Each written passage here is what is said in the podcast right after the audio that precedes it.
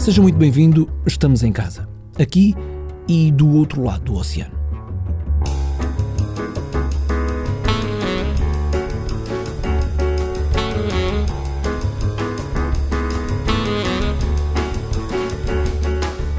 Bom momento a todos, sou o Adriano, aqui do sul do Brasil. O Adriano vive em Campo Largo, no estado brasileiro do Paraná. Trabalha numa operadora de telecomunicações e, tal como acontece em Portugal, e apesar da resistência do presidente Jair Bolsonaro, já lá vamos, dizia eu que, apesar da resistência de Bolsonaro, o Brasil também está a parar.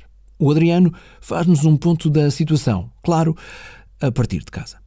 Faz um, uns 10, 15 dias que a gente está tendo um índice de infectados maior aqui no Brasil e isso ah, já se agravou, que é óbvio que esse número vai atualizando dias a dias e né, então infelizmente a gente tem que tomar essas medidas que foram é, pedidas pelas, pelas autoridades, né? então que a gente está realmente em quarentena, tem várias em escolas e indústrias e comércio que já, que já fecharam, tá? E o que está realmente sendo pedido, e aí não é todo mundo que faz isso, é somente para quem realmente tem que estar na rua, que é, são é, quadros de saúde que podem sair, né? Nos últimos, na última semana, eu estava num projeto fora da minha cidade, eu vi gradativamente um movimento nas ruas diminuírem, né? E intensificando o pedido, né? Via né, TV, via meio de comunicação, de, de, de, de realmente ficarem né, nas suas casas. E é, é, como se a gente estivesse em férias, né?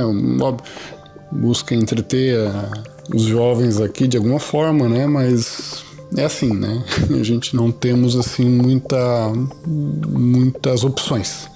De eventos, né? Estão todos paralisados. Festas, casamentos, é, campeonato de futebol, que agora está na época dos campeonatos é, estaduais, então está tudo paralisado, tá? A TV Globo suspendeu todas as, as gravações de novela, está tá, tá sendo tudo assim é, paralisado, tá? E se deste lado do Atlântico, apesar dos meus esforços, queres dizer alguma coisa? Não. Não consegui grande colaboração da minha filha Balu? Não. Não. Não falou nada, Marco? Não, nem por isso. E desse lado, Adriano, tiveste mais sorte? A minha Malu mandou uns áudios falando sobre a situação também em Criciúma. É uma cidade que fica a 500 quilômetros daqui, onde que a minha, minha filha mora. Então, eh, vamos lá ouvi-la. Eu parei minhas aulas dia 17 e desde essa, desse tempo eu não, não saí de casa. Mudou bastante coisa na minha rotina, porque, né, por enquanto ainda não tem, não tem atividade, eles não estão fazendo atividade por vídeo, aula por vídeo, mas eu acho que eles vão fazer. E eu acho que só dia 31 de março eu vou ter, vou ter resultado de quando que vai voltar às aulas. A Maria Luísa, Malu também nos conta o que vê da janela de casa, em Criciúma. Às vezes de manhã tá vindo o carro avisar para ficar dentro de casa. Você não pode ficar na rua até as, das 10 horas da noite até as 7 da manhã. Daí 7 da manhã tu pode andar na rua, mas se, não, se, tu, andar, se tu andar nesses horários proibidos, tu é multado. Tudo porque a situação no Brasil está a tomar exatamente o mesmo caminho que no resto do mundo. E quem precisava ter uma visão bem esclarecida sobre a dimensão deste problema, afinal vê nesta pandemia planetária coisa pouca. O presidente Bolsonaro, ele, é, ele que falou faz um, poucos dias aí que era, um, que era uma gripezinha, que era, né? Então desdenhou e, e realmente é, é complicado. Tá tendo, tá tendo panelaços tá, contra, contra ele. Este som é da cidade de São Paulo, a 19 de março. Oi, gente, estamos aqui no centro de São Paulo, panelaço rolando, aqui nos Campos Elíseos.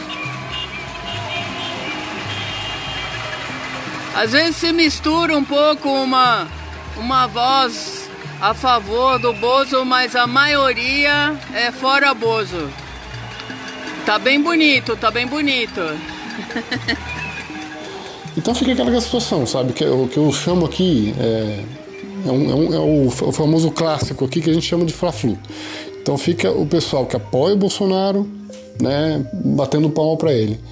E o pessoal que quer uma, uma atitude mais é, energética em relação a soluções para essa, essa epidemia, para a questão econômica do, do país, etc., é, de outro lado.